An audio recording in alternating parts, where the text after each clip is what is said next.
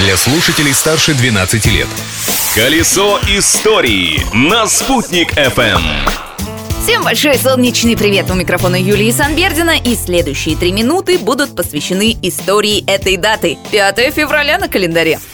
Изобретение дня. 5 февраля 1928 года впервые в истории искусственным путем был получен витамин D. Это открытие позволило решить очень распространенную в то время проблему детского рахита. За свое открытие немецкий химик Адольф Виндаус даже получил Нобелевскую премию. К слову, некоторые источники сообщают, что суточную дозу витамина D можно восполнить, если съесть 3 куриных яйца или 250 граммов лосося. Но съесть таблеточку или капсулу, конечно, гораздо проще. Кстати, в советское время витамин D советовали пить во все месяцы года, в названии которых есть буква «Р». Праздник дня.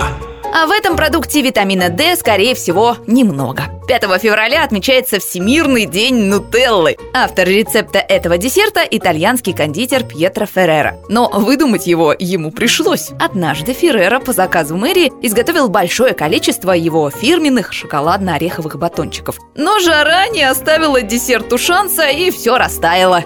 Пьетро пришлось в спешном порядке намазывать шоколадную массу на тонкие ломтики хлеба и угощать гостей праздника не батончиками, а сладкими бутербродами. Попытка кондитера спасти ситуацию обернулась всемирным успехом. События дня.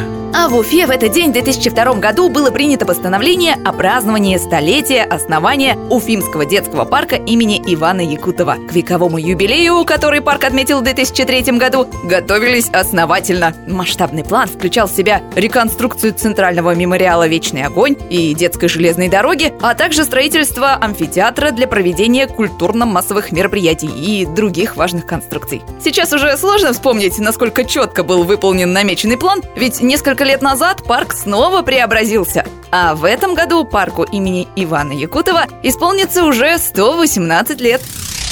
О, я хочу безумно жить, все сущее увековечить, безличное вочеловечить, несбывшееся воплотить.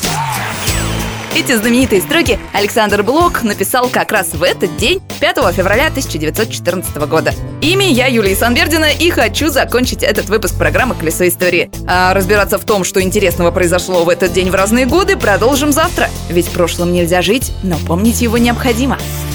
Колесо истории на «Спутник FM.